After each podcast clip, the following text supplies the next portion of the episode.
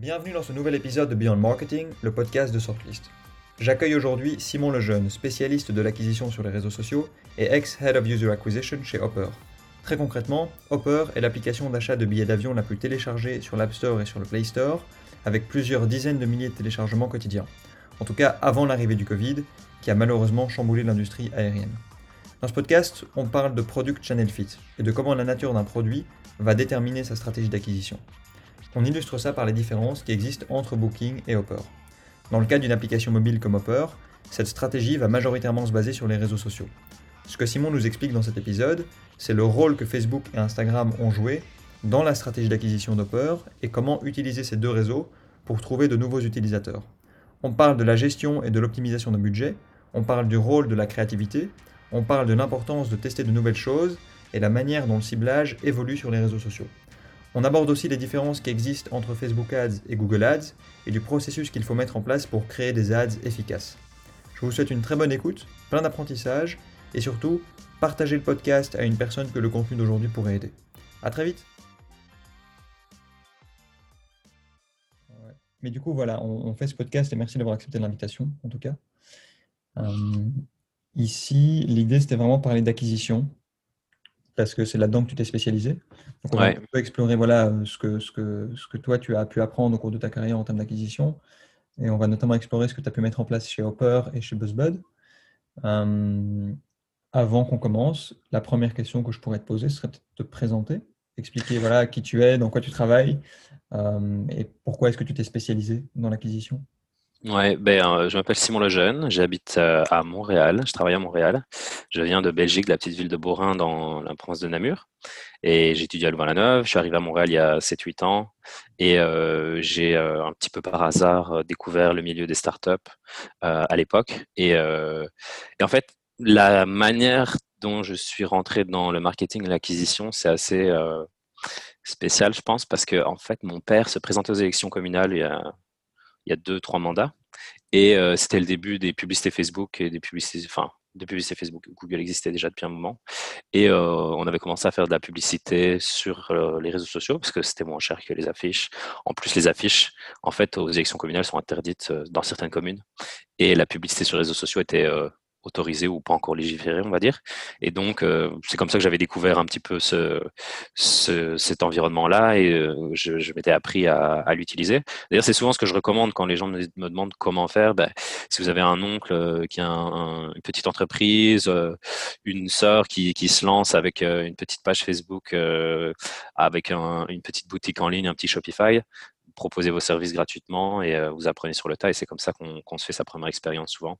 Et c'est grâce à ça en fait que j'avais un petit peu appris le, le lingo, les, buzzwords et tout ça utilisé pour se faire engager. Et de là, un petit peu fake it till you make it. Euh, j'ai eu mon premier emploi en, marketing. Mmh et après, ben, je sais pas, c'était un peu par hasard, mais j'ai trouvé que c'était hyper intéressant euh, et de manière je pense que j'ai assez de curiosité, on va dire, pour euh, me passionner par à, peu près n'importe quel sujet euh, où, euh, où, il y a beaucoup de documentation. j'ai petit à petit appris à mon métier comme ça.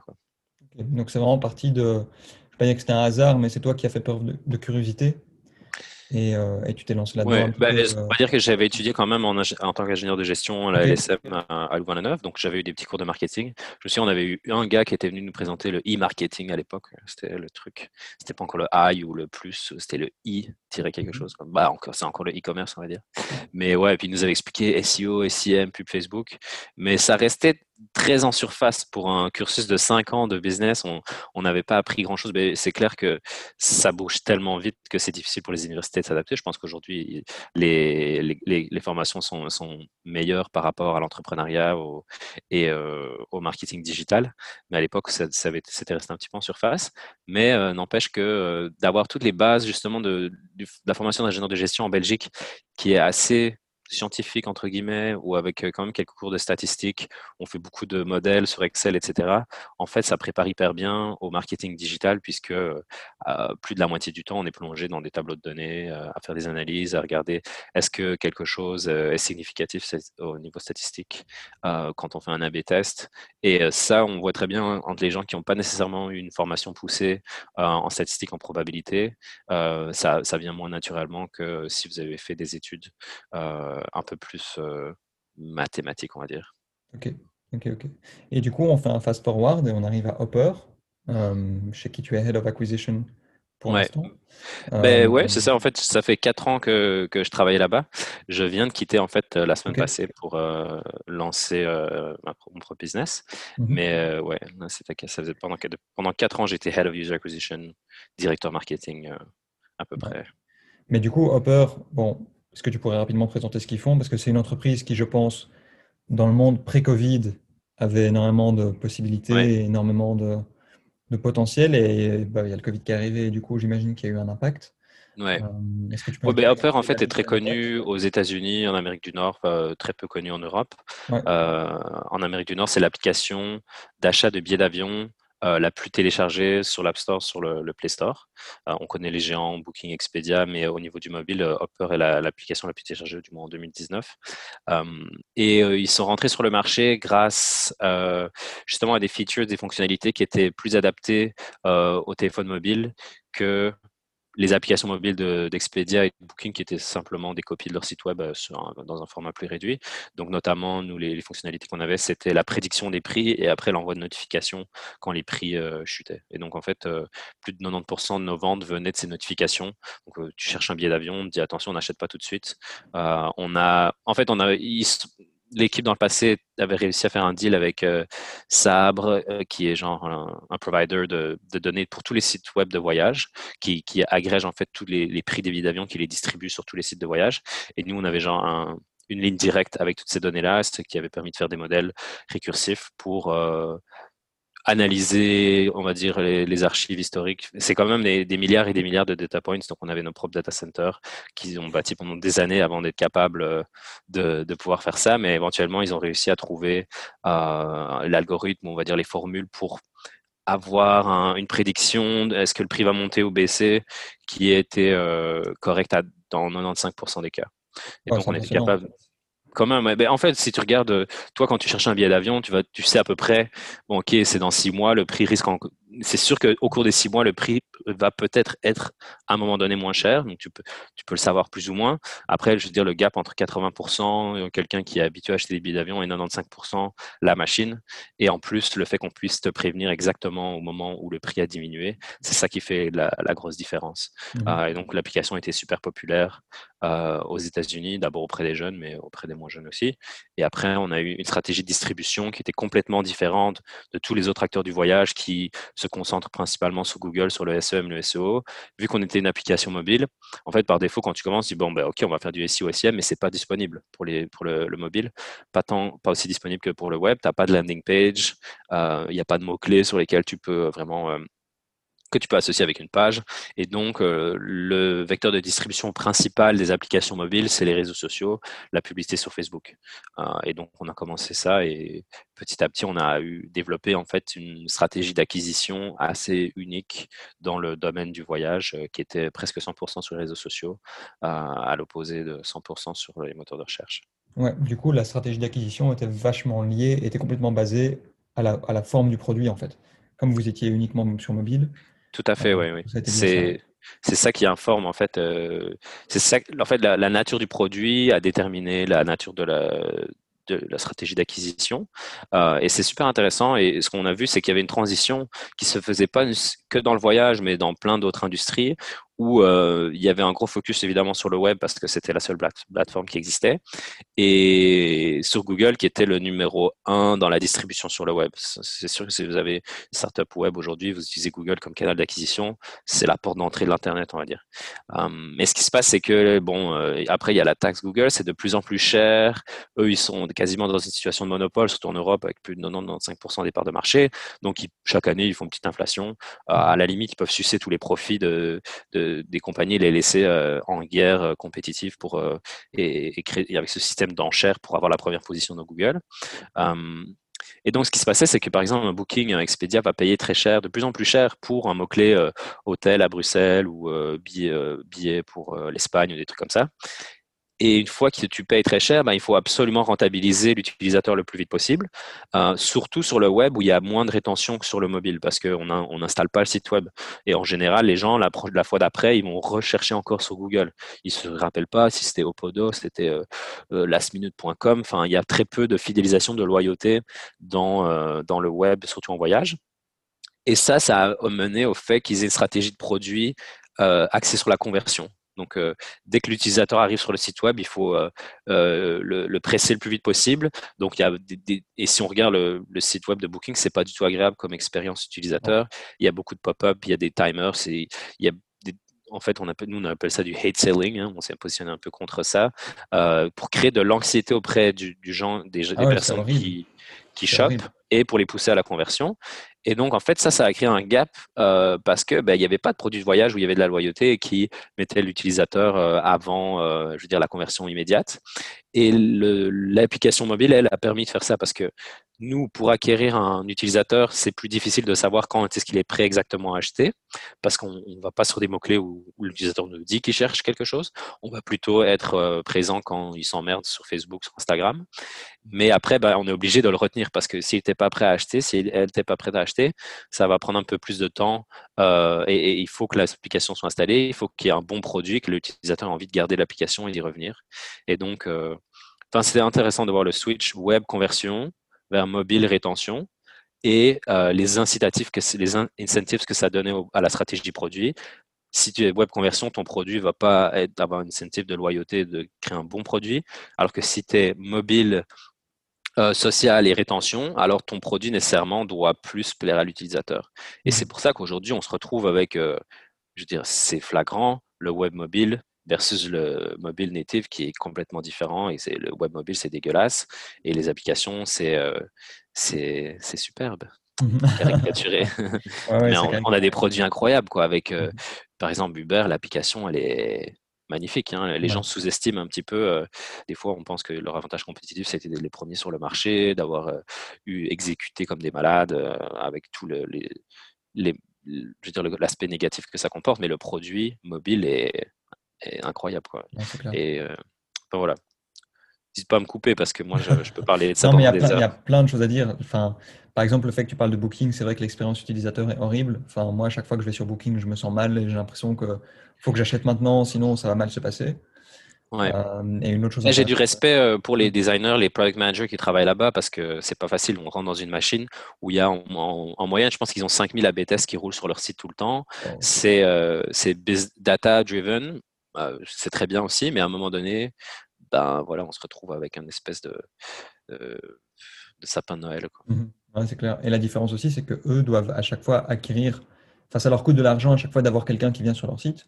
Exact. Hopper, le mec télécharge l'application et c'est bon, quoi. Il est là et tu as juste à le garder. Par exemple, nous, dans un mois, même si on va dépenser euh, allez, 1 million, 2 millions de dollars par mois euh, pré-Covid pour acquérir des utilisateurs, mais les utilisateurs qui ouvrent l'application pour la première fois depuis une publicité payante, ça représente, je sais pas moi, 3-4% de toutes les ouvertures de l'application. Donc c'est mmh. comme si notre trafic organique, entre guillemets, était plus de 95%. Euh, donc ça, ça permet effectivement de... Ben, ça aligne tes incentives entre créer un bon produit, les intérêts de l'utilisateur. Euh, et voilà. Oui, parce que vous mettiez plusieurs millions par mois dans l'acquisition, mais il faut aussi avoir la rétention derrière. Sinon, c'est un leaking bucket et tu brûles du cash euh, sans vraiment être sûr que tes clients vont, rester derrière. brûler du cash, ça, c'est la spécialité euh, de, nos équipes. Non, mais en fait, les gens, moi, j'aime bien dire ça parce que c'est un peu. Euh, c'est cool d'avoir des énormes budgets comme ça. C'est rare d'avoir la chance. Enfin, c'est J'en parle comme si c'était rien, mais à Montréal, il n'y a aucune compagnie qui fait ça. Au Canada, on doit être euh, aussi dans le top de 2-3 des gens qui dépensent sur Facebook. Euh, aux États-Unis, c'est un peu plus courant. Mais en fait, ce qu'il faut comprendre, c'est que c'est pas, on, ne fonctionne pas nécessairement avec des budgets. Euh, et ça, je pense que c'est une notion un peu du, mais qui est utile à un certain moment d'une compagnie, mais euh, quand vous commencez à avoir assez de données sur vos utilisateurs, vous avez euh, un modèle de lifetime value qui, qui, tient la route et dans lequel vous avez confiance parce que vous avez assez de données, ben, alors c'est nous, en fait, l'objectif euh, chaque mois, c'est d'atteindre, de maximiser les dépenses de marketing en ciblant un certain payback period. Right? Donc, euh, payback period, ça veut dire après combien de temps est-ce que euh, mon utilisateur a généré assez de revenus nets pour euh, compenser combien j'ai dû dépenser pour l'acheter. Donc, euh, par exemple, nous, on savait que en moyenne, on, allait peut-être avoir entre 5 et 10% des gens qui finissent par acheter au bout d'un an. Ils vont acheter 1,7 fois, j'invente des chiffres, et on va faire 25 dollars de revenus bruts, 16 dollars de revenus nets pour chaque vente. Et donc, on est capable de, à travers ça, donc ça, je parle après sur un an de vie, de euh, refaire notre chemin vers c'est quoi le coût par installation cible qu'on doit atteindre. Et de là, ben, on dépense le maximum jusqu'à ce qu'on euh, n'arrive plus à, atteindre cet objectif de coût par installation.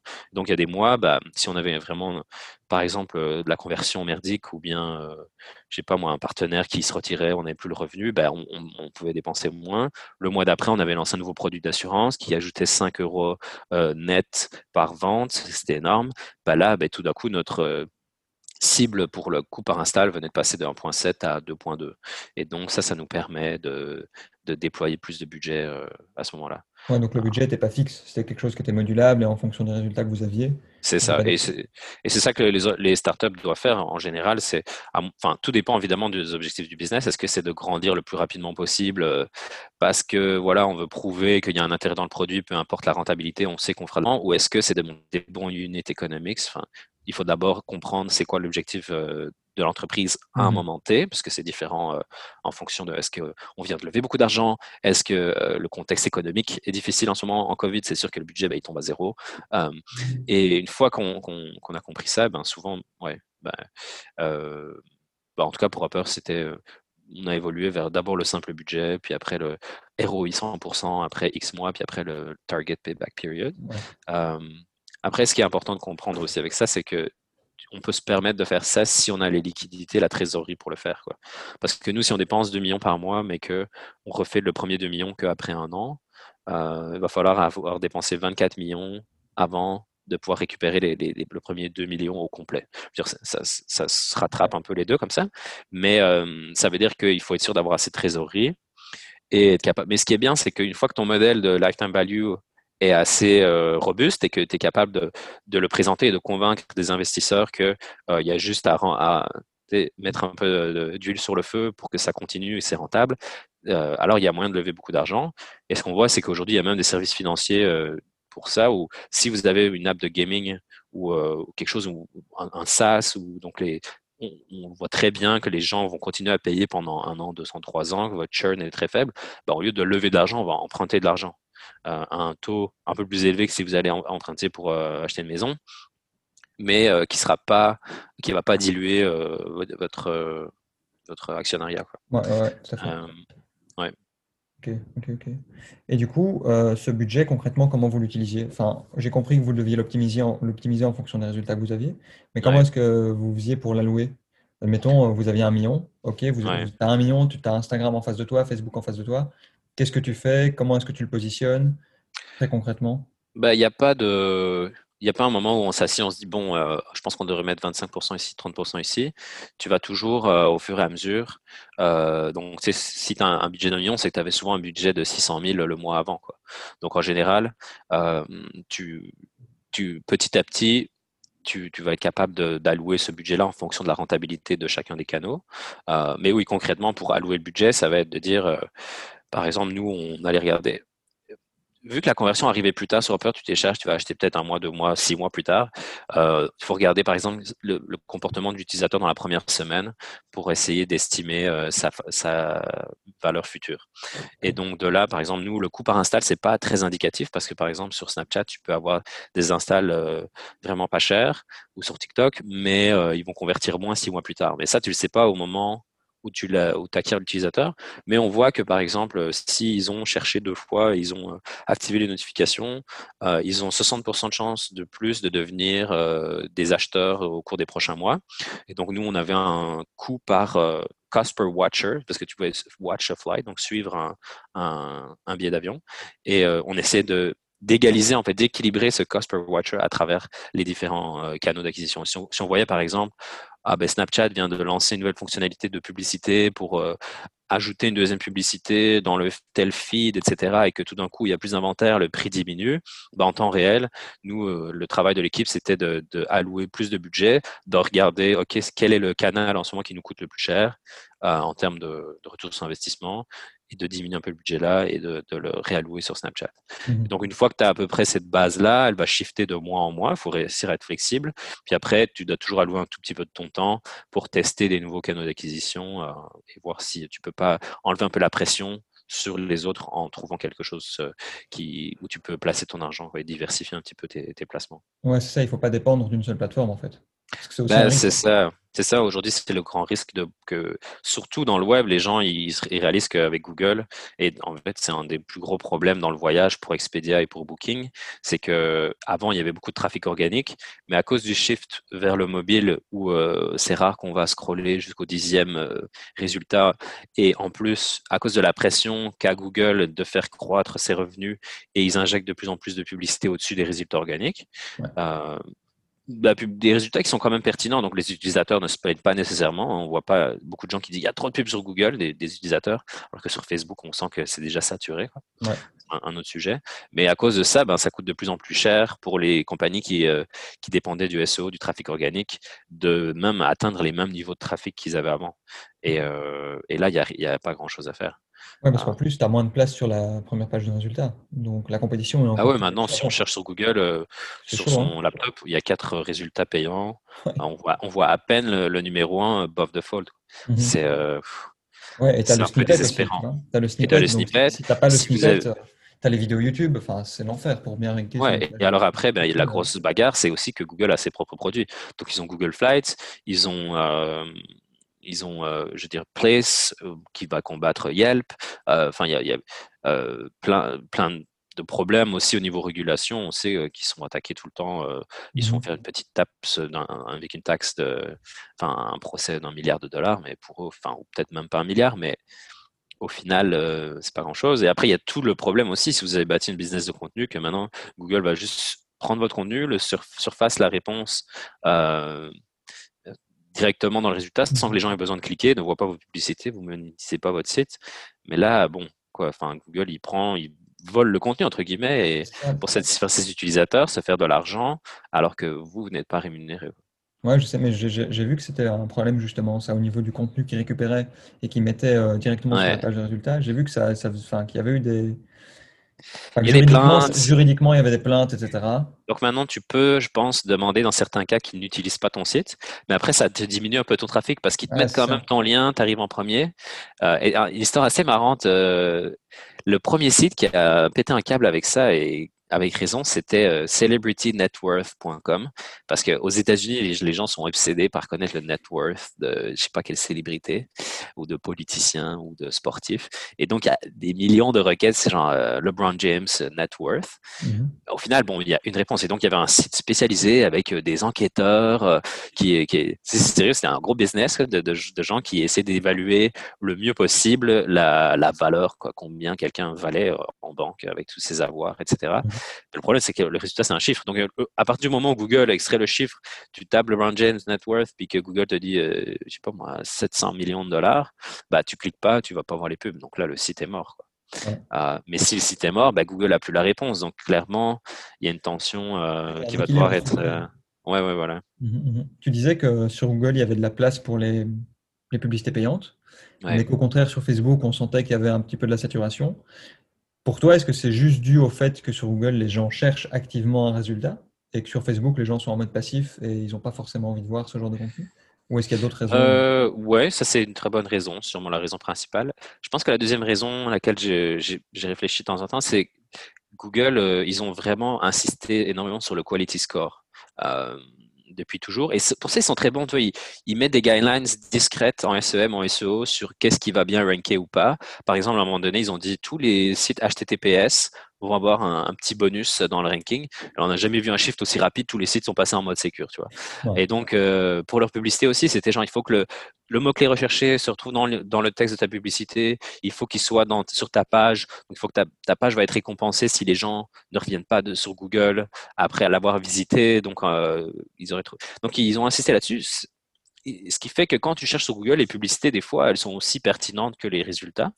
Euh, sur Facebook, ça a été l'inverse. L'incitatif, c'était euh, ils, allaient récompenser les click-through rates les plus élevés euh, et le, plus de clics. Et donc, on se retrouve avec des pubs qui sont euh, quand même moins qualitatives et qui t'ont été récompensé si tu vas dans le clickbait, le outrage bait, le mm-hmm. comment bait, engagement bait et tout ça. suis coupable hein, en, premier parce qu'on l'a tous fait. Mais ce qui fait que ben, on voit que Google, ces dernières années, si on regarde au niveau macro d'entreprise, la manière qu'ils ont réussi à générer plus de revenus, c'est en augmentant euh, le nombre de publicités qu'ils faisaient, pas nécessairement en augmentant le coût par clic. Alors que si on regarde euh, du côté de Facebook, la manière dont ils augmentaient les revenus, c'était avec le même nombre de publicités, mais en ayant tellement de données euh, sur leurs utilisateurs qu'ils étaient capables de cibler de mieux en mieux ces publicités jusqu'à ce de parano collective qu'on a, mmh. de, que notre téléphone nous écoute parce que tellement le, ciblage est, parfait. Quoi. Et, euh, et, voilà, et donc Facebook, sans augmenter ses publicités, ont réussi à augmenter leurs revenus parce qu'ils chargent de plus en plus par, euh, par publicité. Et ça marche parce que ben, du côté de, de l'annonceur, toi, tu as un retour sur investissement équivalent ou supérieur pour le même nombre de publicités. Euh, ouais, voilà. Mais après, c'est deux différents. C'est deux modèles différents. Je pense que Facebook va avoir plus difficile euh, d'un point de vue macro que Google parce que, euh, surtout maintenant, avec, je pense qu'on a vécu un peu l'âge d'or des données disponibles sur les utilisateurs. Il y a beaucoup de régulations avec iOS 14 qui sort, qui va empêcher les, les annonceurs mobiles d'accéder au IDFA, enfin, les mmh cookies c'est tout un sujet. Et donc, pour Facebook, ça va être de plus en plus difficile d'encore améliorer ce targeting-là. Donc, Google peut tranquillement aller vers 10 résultats payants euh, dans 5 ans, j'en sais rien. Oui, tout à fait, tout à fait. Tu as dit une chose intéressante par rapport à la quantité de données que Facebook euh, agrégeait. Et j'ai remarqué que voilà, quand tu parlais d'Hopper et des stratégies d'acquisition que vous utilisiez, la donnée était hyper importante et que c'était vraiment ça qui guidait un petit peu vos actions, si je ne me trompe pas. Oui. Mais comme tu le dis, il y a une espèce de parano. Euh, les gens sont un petit peu parano par rapport à l'usage qui est fait de leurs données. Mhm. Comment est-ce qu'ils faisaient chez Hopper pour utiliser ces données et proposer des offres euh, pertinentes et rassurer leurs utilisateurs en, leur disant voilà, euh, on utilise vos données, mais ben, est-ce que ça posait problème?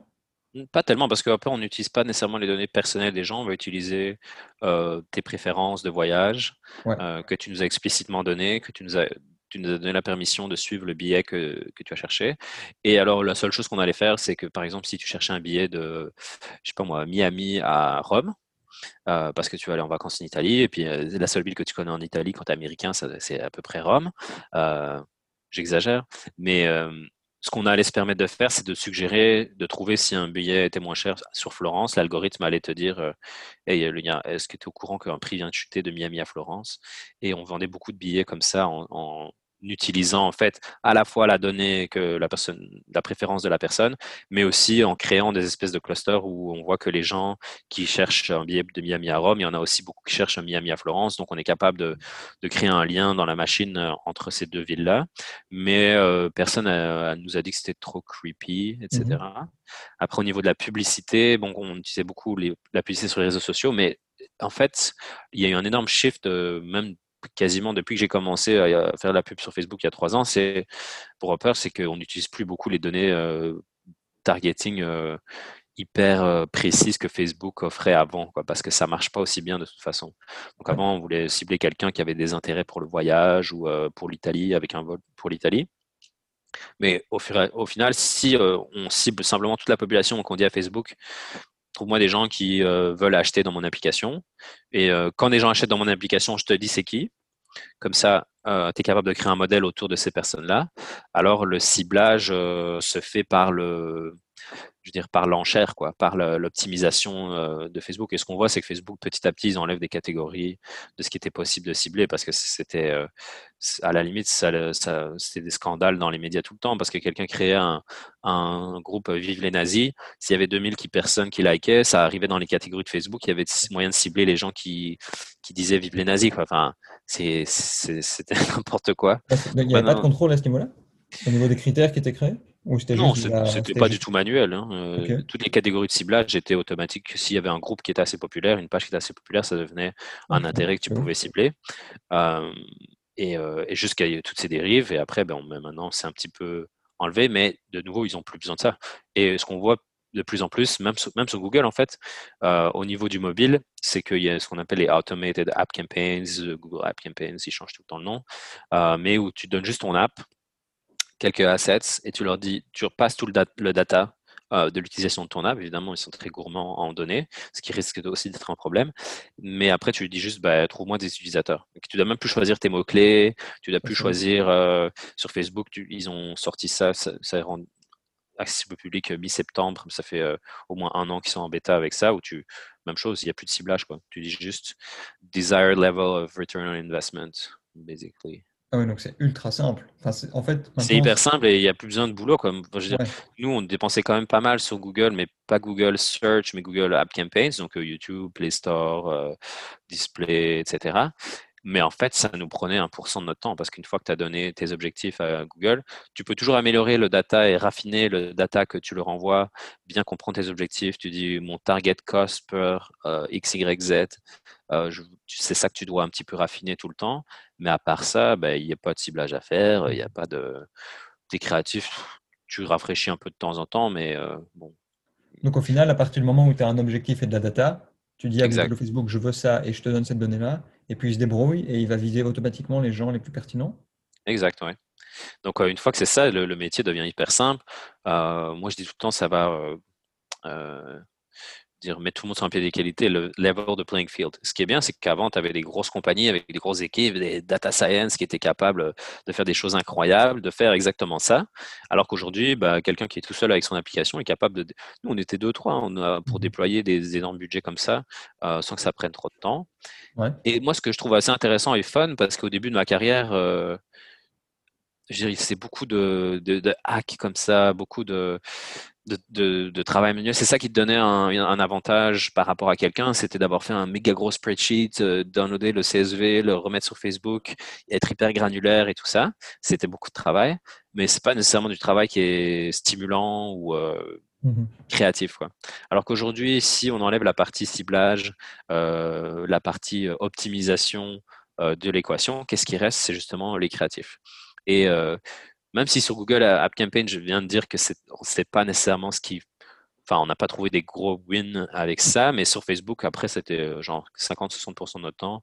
C'était de penser à des nouvelles idées un peu cons euh, pour, pour, avoir des, des, créatifs qui fonctionnaient mieux et des, faire des interviews euh, d'utilisateurs pour demander mais pourquoi vous avez cliqué sur notre pub, c'est quoi exactement la valeur que vous retirez de notre produit pour avoir des idées pour des nouveaux créatifs? Donc on revient un peu à la base euh, du travail de marketing, euh, des gens qui font ça depuis des dizaines d'années chez Unilever et P&G. Quoi. au final, on revient beaucoup à du copywriting, la création de visuels, Tout à fait, wording, savoir exactement pourquoi le client clique sur une ad, etc.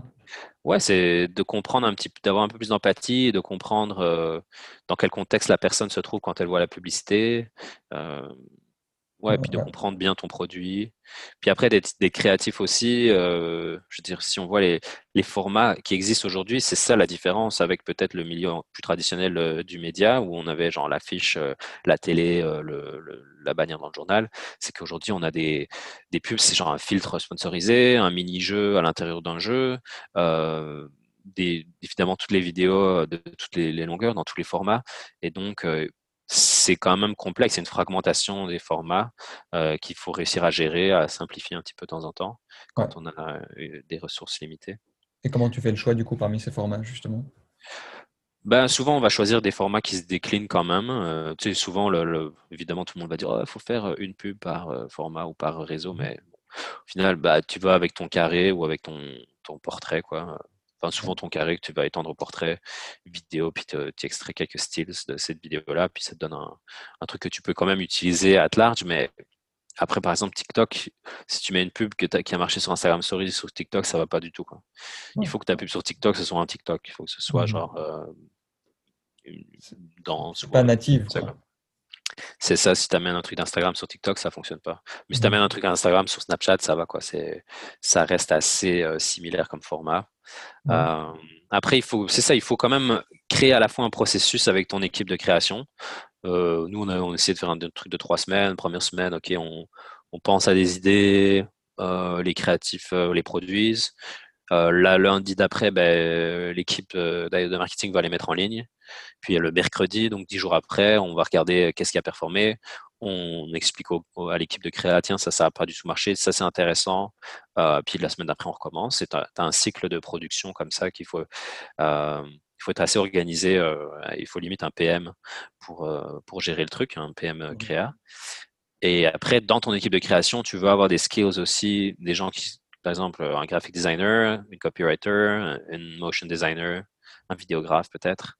Euh, et après, il y a quand même pas mal de, bonnes agences aujourd'hui qui, euh, qui se spécialisent dans la production continue de créatifs et visuels pour les réseaux sociaux, sans que ça te coûte une blinde comme, comme quand tu dois produire juste une superbe vidéo pour la télé ou pour YouTube et que tu en fais deux par an. Quoi.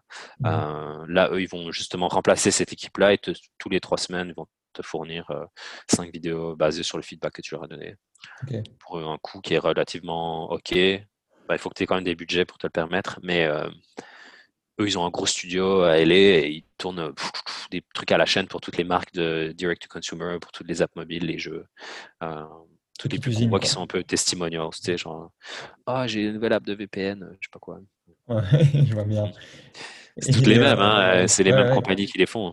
Hein. Mhm. Oui, on voit une compagnie qui s'appelle Tube Science, c'est la plus grosse.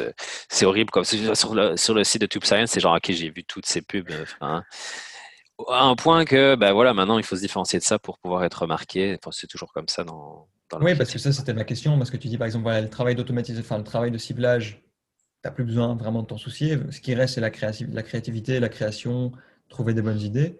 Mais si derrière, tout le monde fait produire au même endroit, Ouais, ça va pas. La créativité n'est plus vraiment utile parce que tu n'arrives plus à te différencier finalement. Ben, il faut que tu, tu, te différencies de ça, quoi, on va dire. Ouais, c'est ça.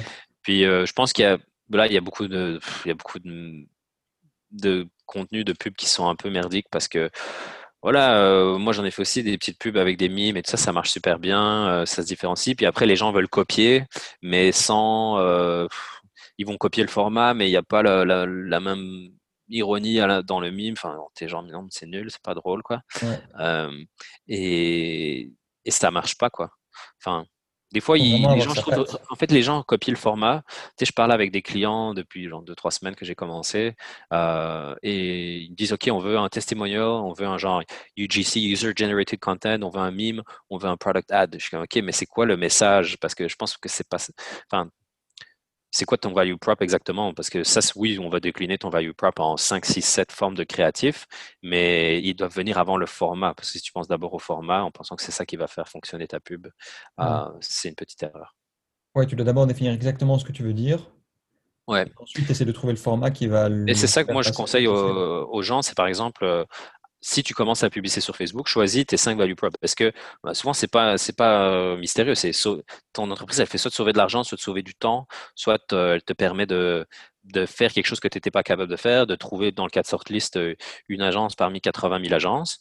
Tu écris tes value props, tu écris deux, trois taglines que tu veux tester, tu les mets en blanc sur fond bleu ou tu vois et tu, les sors sur Facebook, tu regardes qu'est-ce qui résonne le plus. De là, tu as ta value prop que tu sais qui va fonctionner le mieux sur la, dans les réseaux sociaux en marketing de performance et tu la déclines justement dans des formats un petit peu plus funky à ce moment-là. Ok, je vois. Donc vraiment, partir des messages, tu testes, tu prends celui qui fonctionne le mieux, puis tu le différencies en plein de formats. Ouais, c'est ça. Et souvent, les pubs, je les fais moi-même. Hein. Tu prends, et, d'ailleurs, dans mon équipe euh, chez Hopper, ben, on était tous très hands-on. Mmh je, faisais quasiment le même travail que, que mes collègues, dont j'étais le, le, manager, entre guillemets, mais euh, avec, disons, la responsabilité de, des résultats et de reporter et tout ça.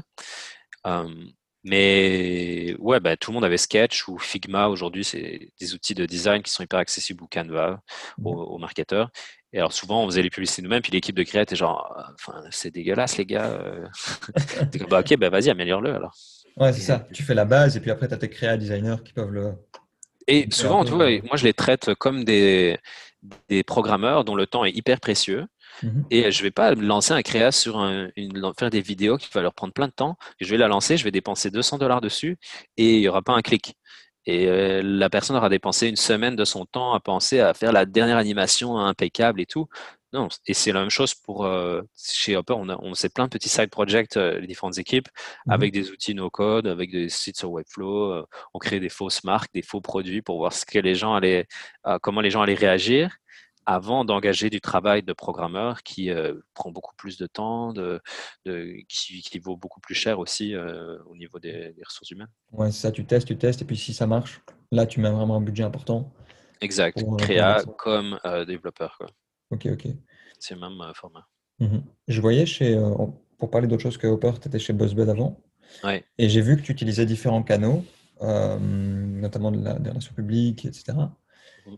Euh, comment tu t'y prenais pour créer de la cohésion entre ces différents canaux euh, et faire en sorte que le message soit cohérent mhm. quand tu étais confronté à un message ici et à un message là-bas? Mmh, ben, disons qu'on avait plusieurs canaux, mais les principaux, c'est quand même SEO et SEM. Mhm. Et euh, les canaux de relations de presse et de contenu étaient principalement en support à la stratégie de SEO, ce qui fait que notre contenu était pas intéressant. Quoi. Enfin, il était intéressant, mais il n'était pas euh, cohérent. Il n'essayait pas, il pas d'établir un positionnement pour la marque euh, ni quoi que ce soit. C'était un pur euh, play de SEO, ce qui est regrettable si tu me demandes mon avis, parce que à quoi on passe son temps, quoi.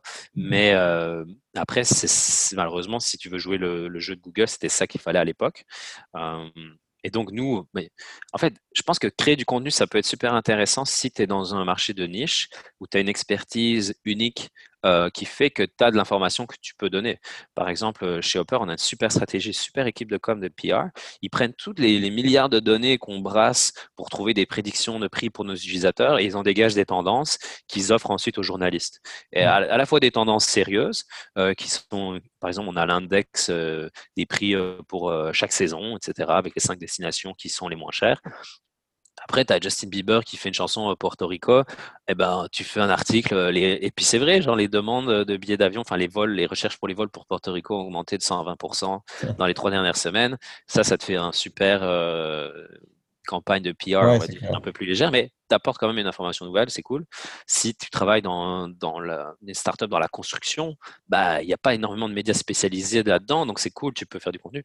Quand tu es dans le voyage, s'il n'y a pas quelque chose qui n'a pas été écrit encore. Genre, c'est, il y a mmh plein de blogs de voyage, il y a plein de gens spécialisés. Donc, si toi, sinon, on n'avait pas nécessairement les ressources à l'interne pour engager euh, un recherchiste, un journaliste, une journaliste, euh, euh des, des, copywriters, etc. Euh, donc, le contenu, on avait genre délégué la partie contenu à une agence de SEO qui était spécialisée justement dans le contenu viral. Et donc, ils nous proposaient des sujets qui n'étaient pas nécessairement reliés au voyage en bus. Notre premier truc, c'est genre les, les, lieux les plus Instagrammés des États-Unis. Et pour chaque, en fait, on, Instagram, chaque année, sortait un rapport avec les lieux les plus Instagrammés. On l'a fait un mois avant eux, juste en scrapant les.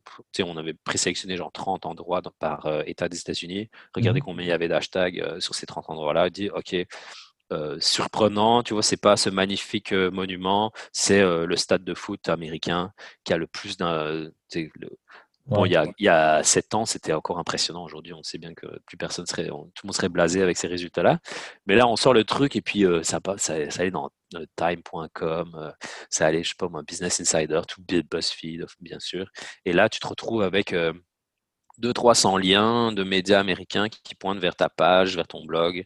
Et donc, ça être ton nom de domaine et ça va, ultimement, ben oui, on voit notre trafic sur les pages de bus aux États-Unis qui augmente suite à ça. Et donc, c'était même pas des trucs qu'on partageait nécessairement sur nos réseaux sociaux. Mmh euh, bon, oui, quand c'était sympa comme ça, euh, plus voyage, mais des fois, il y avait des trucs, c'était vraiment à côté de la plaque. Euh. Ouais, c'était plus SEO. Ouais, voilà. en fait, tu repars, tu reverse engineer le contenu viral qui existe. Donc là, l'agence était super forte, s'appelle Fractal, F-R-A-C-T-L. Je mmh conseille à tout le monde de travailler avec eux s'ils ont besoin d'un petit boost de, liens. Mais par exemple, ils voyaient que les, tout ce qui est genre, ah, il y a plus de, germes sur la poignée du, de la toilette de, l'avion que, enfin, tu vois, des conneries comme ça. Et donc là, on avait été, ils avaient été swabés, genre des, des poignées sur les, les, pompes à essence pour dire euh, ça n'avait rien à voir avec le bus quoi à la fin. Mais bon, des fois c'était un peu loin. Hein. Moi, je suis. Ouais, c'est un peu loin, mais c'est insolite et du coup tu captes l'attention et puis. Euh, ben oui, parce qu'on savait déjà bien qu'ils écrivaient là-dessus, donc euh, voilà. tu te fais des liens comme ça. Mmh ah, mais clairement, j'avais pas envie de passer mon temps à ça non plus parce que c'était pas hyper, je veux dire, épanouissant comme genre de travail. Mais bon, il y avait des stratégies de contenu un peu hack. Et je pense que ce qui est bien, c'est que Google s'améliore quand même. C'est de plus en plus difficile de gamer l'algorithme. On est de plus en plus obligé de, entre guillemets, de créer du, contenu de qualité. Euh, et tant mieux pour, euh, tant mieux pour tout le monde. Quoi. Et au final, tu peux plus vraiment cheater. Quoi. Tu dois vraiment. Euh, contenu de bah, Je sais pas, ouais, je sais pas. Moi, ça fait quand même 2-3 ans que j'ai pas essayé de me mhm. plonger là-dedans. Je, fais je, je, suis toujours euh, un peu à jour dans le, ce qui est on-site SEO. Off-site SEO, j'en ai pas fait depuis longtemps. Mais ouais, je pense que, tu sais, avant, je veux dire, tant qu'il y avait des humains qui écrivaient l'algorithme, bah, d'autres humains pouvaient essayer de le décoder.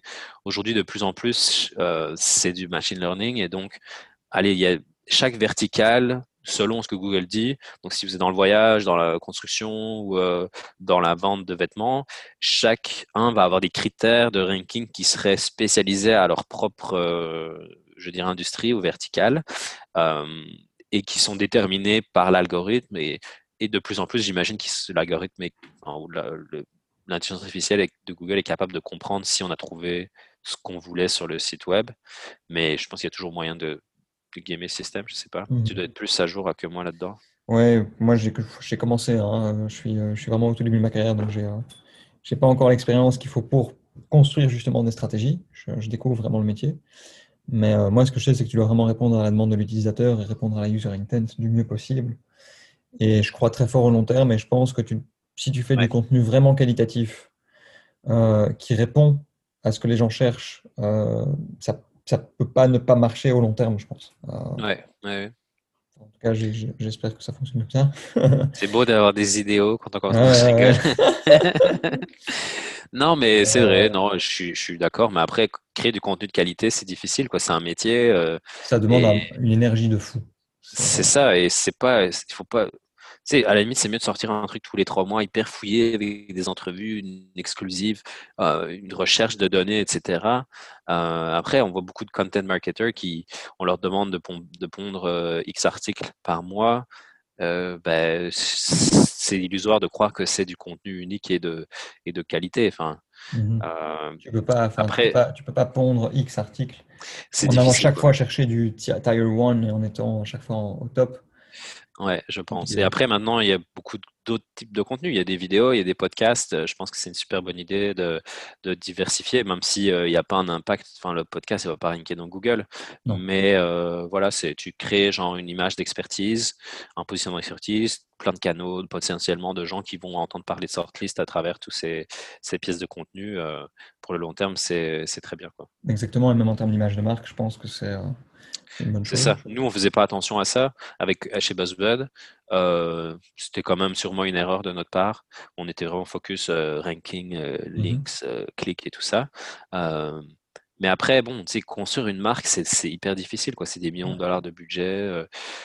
puis personne n'a envie d'être un fan d'une image d'un site d'une marque d'un site de bus quoi enfin on s'en fout et, ça c'est une grosse erreur que, que les marketeurs font et un truc que mon expérience m'a appris, c'est que tout le monde s'en fout de ta marque. Hein. C'est oui, tu peux être fan euh, de Harley Davidson ou euh, c'est ce qu'on. Je me souviens dans justement, j'ai envoyé des fleurs à nos cours de marketing quand même. il y a le concept de love brands où les gens sont hyper fans de d'une marque, deviennent un peu des c'est comme un culte, quoi, quasiment. Mais euh, ça, c'est 1% des marques, quoi. 9% des, des, des, marques, les gens s'en foutent. Alors que dans ta tête, en tant que marketeur, c'était genre, faut que je fasse attention à ma marque. Qu'est-ce que les gens vont penser? Sais, j'ai souvent des problèmes parce que moi, je vais proposer des idées qui rendent les gens un peu inconfortables au niveau de la publicité. Et je leur dis, si vous ne vous sentez pas inconfortable, c'est qu'on n'a pas été assez loin pour justement pousser les gens parce qu'ils sont trop en arrière. Donc moi, j'essaie de les amener, pas dépasser la ligne, mais plus mmh vers la ligne, on va dire. Et alors, par exemple, euh, je travaille avec un, client, il a reçu un tweet qui disait, ah, euh, pourquoi il y a de l'anglais dans, tu sais, la, la, pub disait checker ça, un truc comme ça, c'est un, mmh un anglicisme très courant au Québec, mais il y a aussi des défenseurs de la langue et que je respecte totalement. Et donc, il y a un tweet qui critique la publicité. Et il me dit, ah, il faut mettre absolument en pause la publicité, quoi, tu vois, la campagne.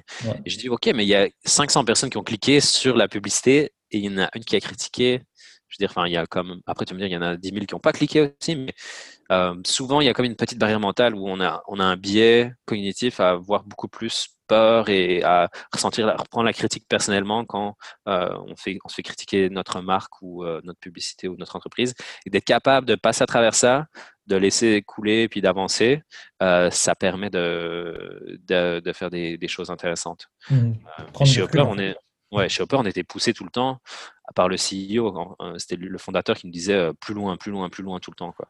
À chaque fois qu'on a proposé une idée, on disait mais ça, on risque pas un peu de se faire attaquer par telle personne et tout ça, mais bah, tu verras bien. Quoi. Tu l'as testé, ouais, tu l'as testé. enfin bon, voilà. Mhm. Je pense que c'est une bonne note pour clôturer ce podcast. Merci d'avoir écouté cet épisode de Beyond Marketing. J'espère que cette conversation vous aura aidé et que vous allez pouvoir appliquer ce que Simon nous a partagé pour décupler les résultats de vos stratégies d'acquisition. Si le podcast vous a plu, partagez-le autour de vous, c'est ce qui nous aide le plus et c'est ce qui nous motive à créer un contenu toujours plus qualitatif. Passez une excellente journée, on se retrouve bientôt dans un prochain épisode de Beyond Marketing.